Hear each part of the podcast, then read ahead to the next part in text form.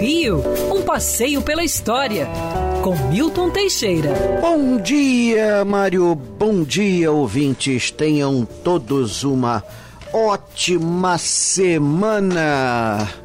Ah, essa semana temos aí um feriado no meio do caminho, Nossa Senhora Aparecida, festa do Sírio de Nazaré.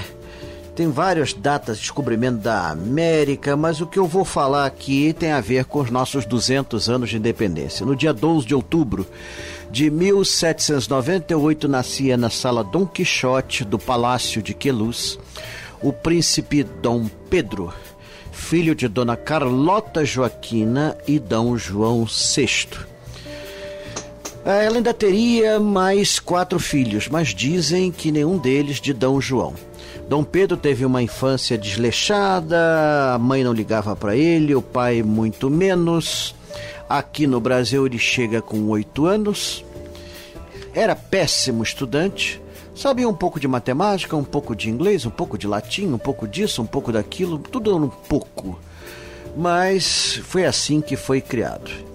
É, foi este homem que, com 24 anos incompletos, na verdade 23, fez a nossa independência no dia 7 de setembro de 1822. Aclamado imperador e defensor perpétuo de, do Brasil no dia 12 de outubro, foi coroado a 1 de dezembro de 1822. Fez um governo bastante irregular. Ao mesmo tempo que conseguiu o reconhecimento de nossa independência, paga com 6 milhões de libras esterlinas a Portugal, é, Perdeu-se com isso também o Uruguai, que virou um país independente em 1828, era a nossa província cisplatina, levou o país à falência, faliu com o Banco do Brasil, expulsou do Brasil os homens mais sábios para ficar com os mais corruptos. É, José Bonifácio teve que fugir para a Europa, Joaquim Gonçalves Ledo para os Estados Unidos. Todos os grandes pensadores brasileiros tiveram que deixar o país para não serem presos. Dom Pedro levava a vida dissoluta. Em 15 anos teve 30 filhos, nove com Dona Leopoldina, sua esposa legítima, do qual só sobreviveriam quatro filhos. É, um com a segunda, Dona Maria Amélia, e o resto foi produção independente. Só com a Marquesa de Santos ele teve quatro filhos, dos quais só sobreviveram duas meninas, Isabel Maria e Maria Isabel. Ele não era muito criativo.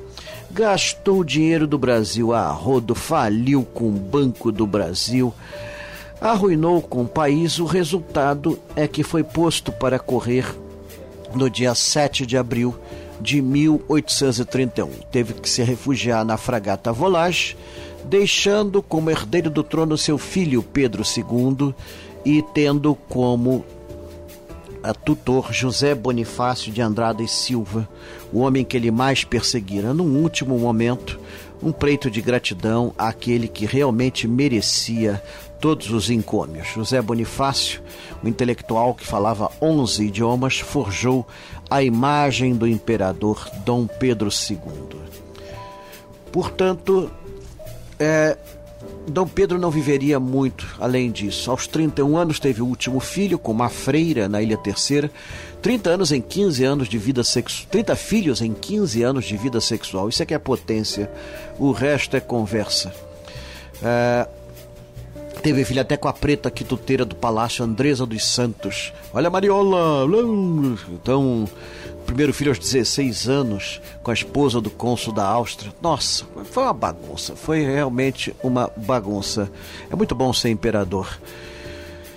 É, em Portugal, disputou o trono com o irmão, conseguindo vencê-lo. Foi Dom Pedro IV de Portugal para morrer de sífilis na sala Dom Quixote do Palácio de Queluz em 1834, tendo deixado o trono para a filha mais velha, Maria da Glória, nascida em São Cristóvão, e que seria Maria II de Portugal, e que viveria apenas até os 38 anos. Pudera, teve 18 filhos. Dom Pedro ficou marcado na história do Brasil. Foi o autor da nossa independência. Um gênio estouvado, um tanto é, grotesco, mas não se pode negar, tinha seus méritos, sabia reconhecer é, os grandes homens e pinçá-los na hora certa. Se fez um mau governo, deve-se um pouco à juventude dele e à inexperiência. O melhor que ele fez foi o filho, Pedro II, que reinou até 1889, causando inveja em todas as nações americanas de como o Brasil era próspero, feliz e pacífico. Quer ouvir essa coluna novamente? É só procurar nas plataformas de streaming de áudio. Conheça mais dos podcasts da Band News FM Rio.